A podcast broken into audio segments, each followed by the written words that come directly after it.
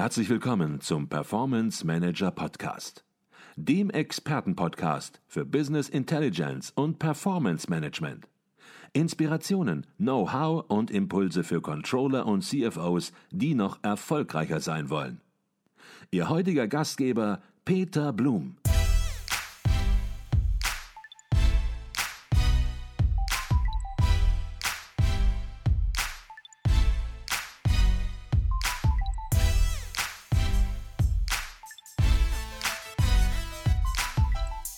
Herzlich willkommen im Performance Manager Podcast. Mein Name ist Peter Blum.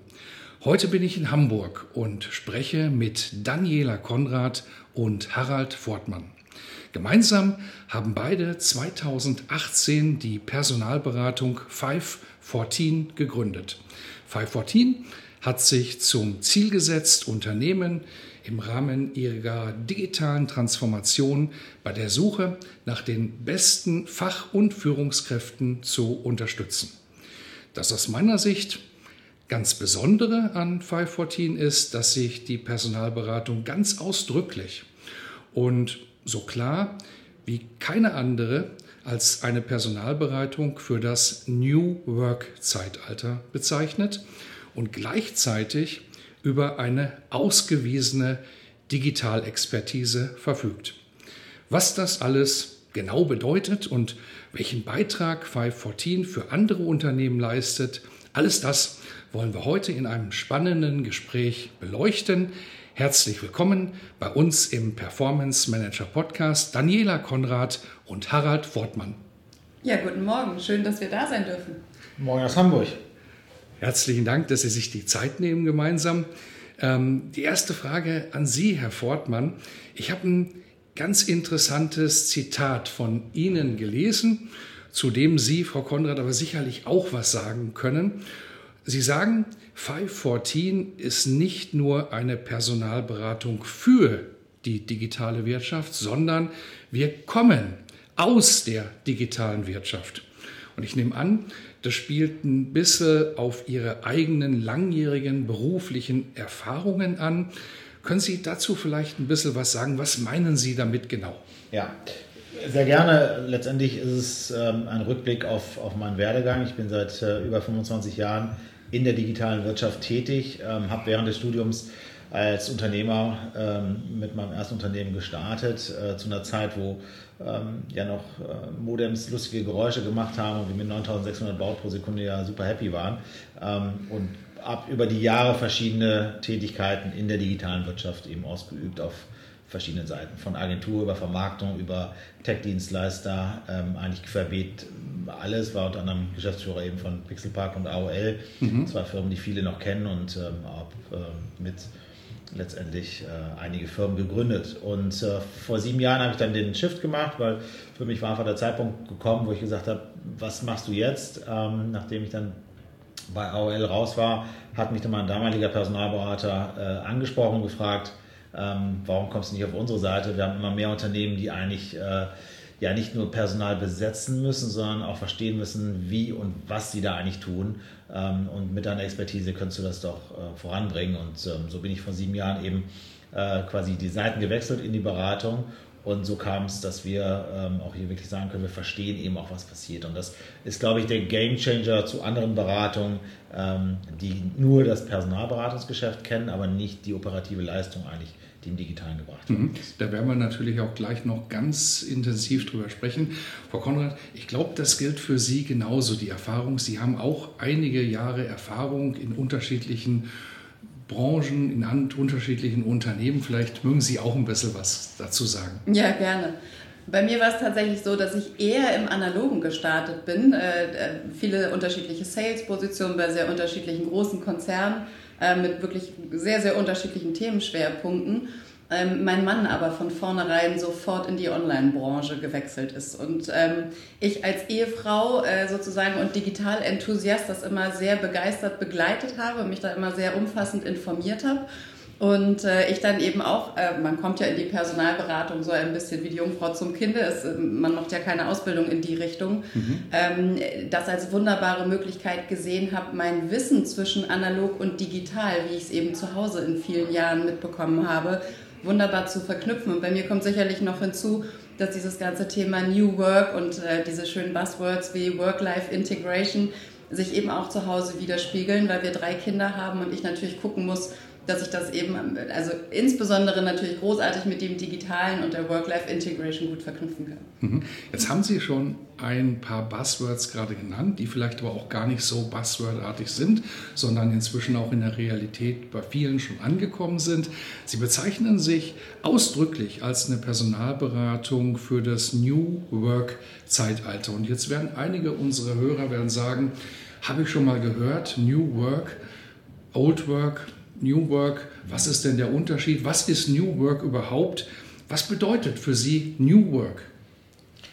Also ich, ich, glaube, man muss hier äh, unterscheiden. Also was New Work bedeutet, da können wir gleich dazu kommen. Warum haben wir uns bewusst nicht als die digitale Personalberatung oder die Beratung fürs Digitale benannt, sondern für das New Work-Zeitalter ist eigentlich die, dass wir über die Jahre beobachtet haben, dass die Besetzung von, von Fach- und Führungskräften immer mehr äh, in puncto Kultur eigentlich äh, den, den ausschlaggebenden Punkt macht. Das heißt, die fachliche Kompetenz äh, rückt immer mehr in den Hintergrund ähm, und die kulturelle, die, äh, die tatsächliche Kompetenz auf den, auf den Soft Skills, wie man es früher genannt hat, der Kandidaten rückt immer mehr in den Vordergrund. Und das von beiden Seiten, weil auch die Kandidaten eigentlich immer mehr nach dieser sogenannten Purpose-Frage, also warum mache ich diesen Job eigentlich, mhm. äh, fragen, sodass wir uns, äh, dass wir gesagt haben, wir stellen uns eigentlich auf für diesen Bereich des Wandels, für, die, für diesen Bereich der Transformation, der dort passiert, auch äh, zugegebenermaßen inspiriert von Kunden äh, der letzten Jahre, die zu uns kamen und Positionen mit uns besetzen wollten,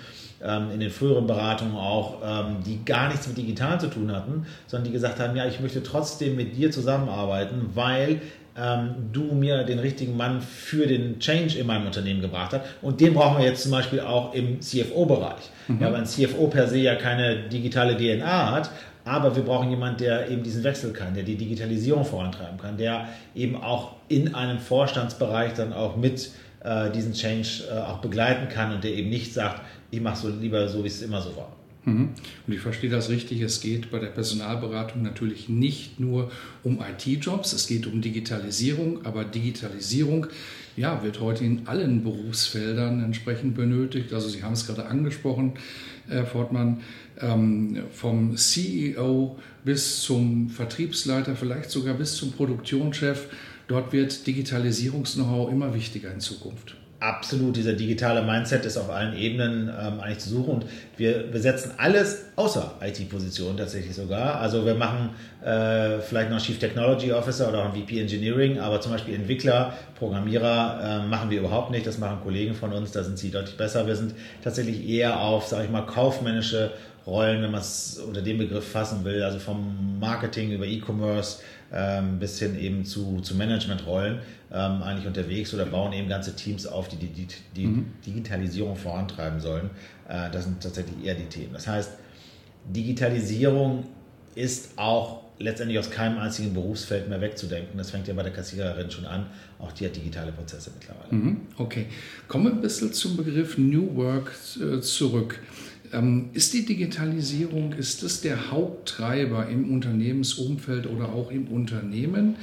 Ähm, ja, der dazu zwingt, sich über New Work, wir reden da gleich noch ein bisschen drüber, was damit gemeint ist und was es konkret ist, sich darüber Gedanken zu machen. Ist das der Haupttreiber? Ich glaube, das ist ein Treiber. Ja. Ähm, ganz wichtig finde ich, dass wir natürlich gewohnt sind, dass über Generationen Generationen auch anders denken. Äh, ich finde, dass es äh, heute ein, ein wahnsinniges Schwarz-Weiß-Denken ist, wenn man sich die Generationen anschaut. Das heißt, alles, was so ab Generation Y kommt und äh, ist einfach in einer komplett neuen Denke, weil die eben Digital Natives sind und ganz anders aufgewachsen sind, viele mhm. Dinge ganz anders nutzen. Ja, das sehe ich natürlich besonders an meinen Kindern. Meine Große ist 15. Ähm, die hat ein völlig anderes Verständnis. Das ist sicherlich der, der eine große Punkt, aber natürlich die Digitalisierung an sich der zweite. Okay, jetzt sagten Sie, der New Work-Gedanke, der entspringt auch der Idee, dass Menschen Sie sagten, einen neuen Purpose suchen, nach, die Frage nach dem Warum sich stellen. Vielleicht können Sie das ein bisschen konkreter machen. Was sind das dann für Beispiele für ganz konkrete Themen, die New Work ausmachen und ja, wie man es definieren kann?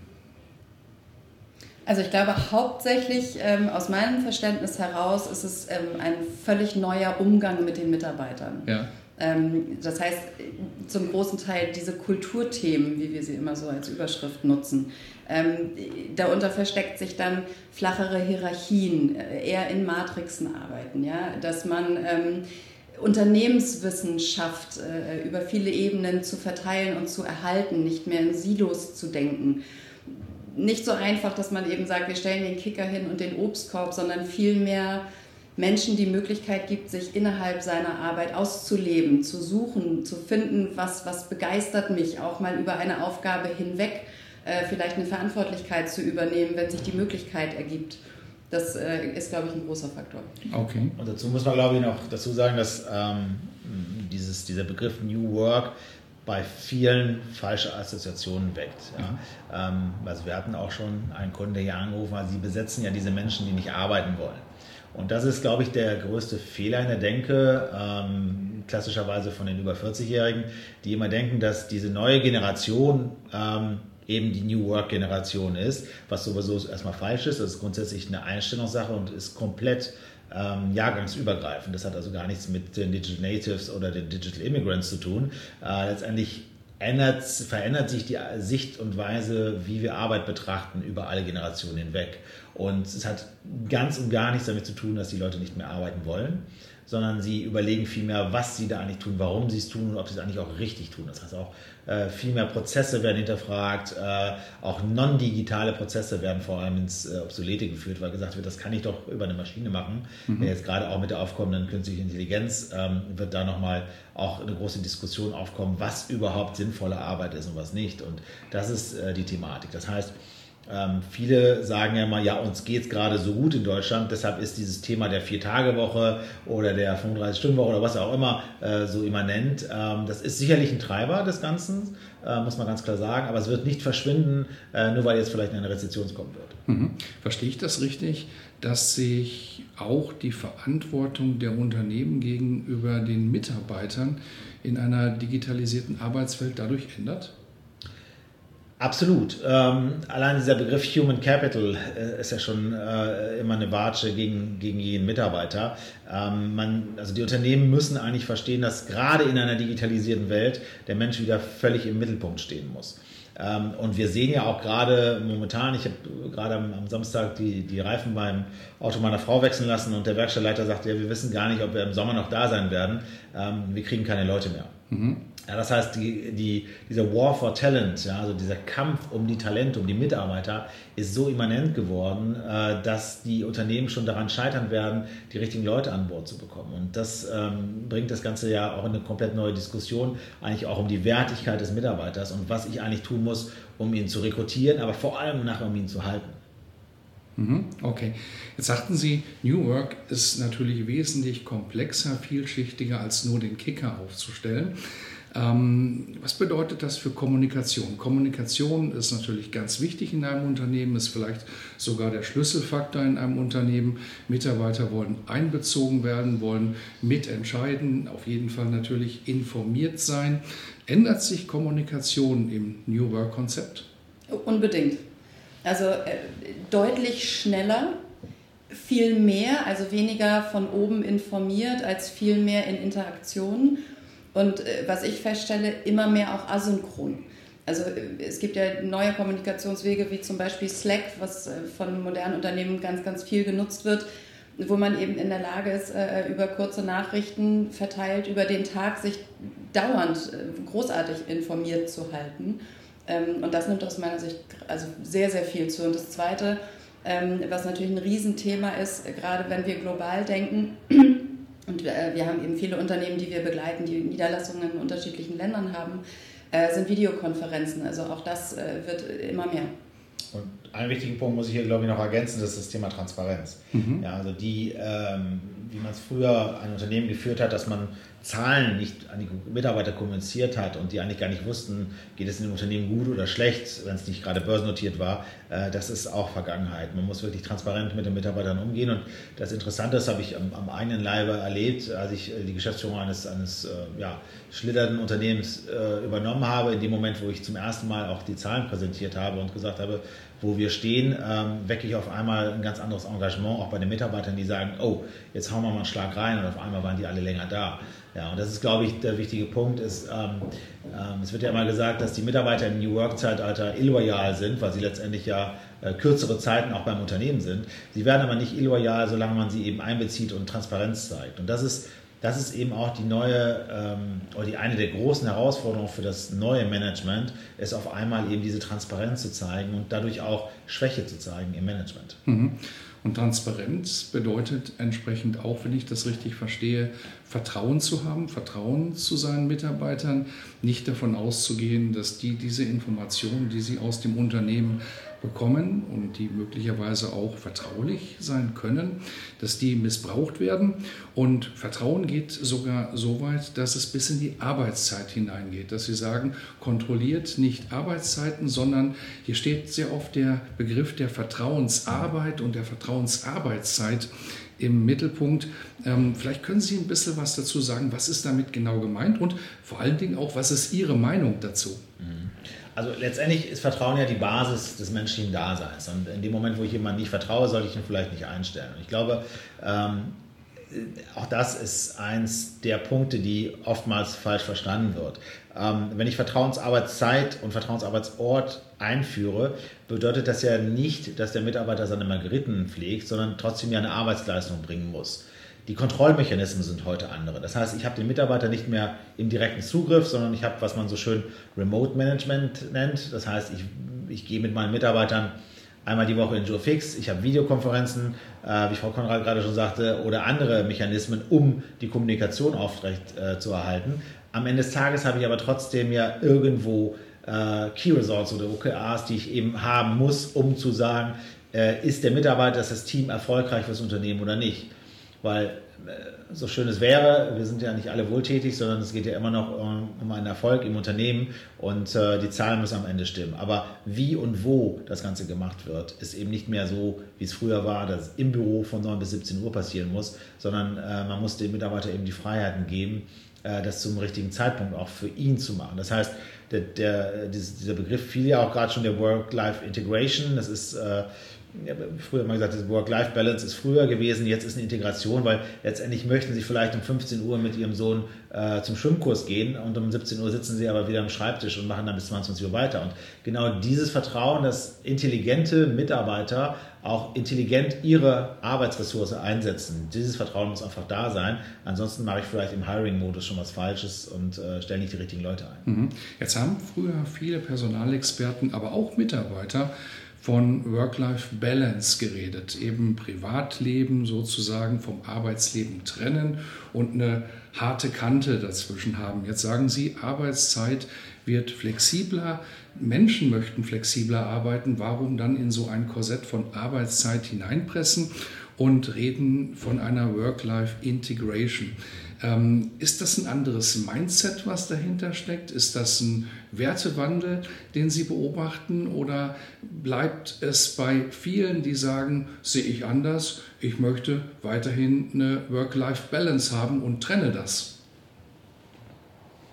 Das ist für mich tatsächlich eine Frage, die ich äh, fast schon ein bisschen schwarz-weiß empfinde und ich glaube, die Realität ist hier grau. Ja. Ähm, ich merke zunehmend, dass gerade bei jungen Leuten tatsächlich dieser alte Gedanke wieder aufploppt im Sinne von, ich mache mein Handy aus, wenn, wenn ich gehe. Ja? Sicherlich nicht bei allen, aber bei vielen. Ähm, das ist eine Entscheidung, die man trifft. Mit dieser Entscheidung verbunden kann aber nicht sein, dass ich mir dann von 10 bis 11 die Freiheit nehme, äh, was auch immer zu tun, einen kurzen Einkauf zu erledigen oder zum Friseur zu gehen, sondern wenn ich mich dafür entscheide, äh, klassisch nach Feierabend mein Handy auszumachen, dann muss ich natürlich meine Arbeitszeit ableisten. Also ich glaube, die, die Idee, man könnte beides in einem vereinen, ähm, die ist dann tatsächlich nicht realitätsgetreu. Es gibt aber beide Lager Und aus meiner Sicht, und jetzt komme ich wieder aus der, so ein bisschen mit der Diversity-Brille, ja, also wie kriegen wir mehr Frauen auch in den Job, wie schaffen wir es, Familienmodelle zu integrieren, wie können wir Väter mit Kindern vor allen Dingen auch in die Verantwortung ziehen, kann es gar nicht anders funktionieren als über eine Work-Life-Integration. Im besten Falle eben auf beiden Seiten, Mann und Frau, um dann eben Möglichkeiten zu schaffen, genau das, wie Herr Fortmann das gerade sagte, eben nachmittags mal zu übernehmen zu Hause und dann aber natürlich um 17 Uhr wieder die Videokonferenz zu starten oder auch bis in den Abend rein, wenn die Kinder dann schlafen, die Mails zu beantworten, die jetzt über den Tag hinweg vielleicht noch nicht die Dringlichkeit hatten. Mhm. Und auch da haben wir eine, keine Einbahnstraße, sondern es geht ja von beiden Seiten aus. Wir haben sieben Trillionen Dollar ähm, Kosten im, im, Gesundheitssystem durch äh, überarbeitete Menschen. Das darf man auch nicht vergessen. Das heißt, es gibt nach wie vor eine Fürsorgepflicht des Arbeitgebers, auch zu kontrollieren,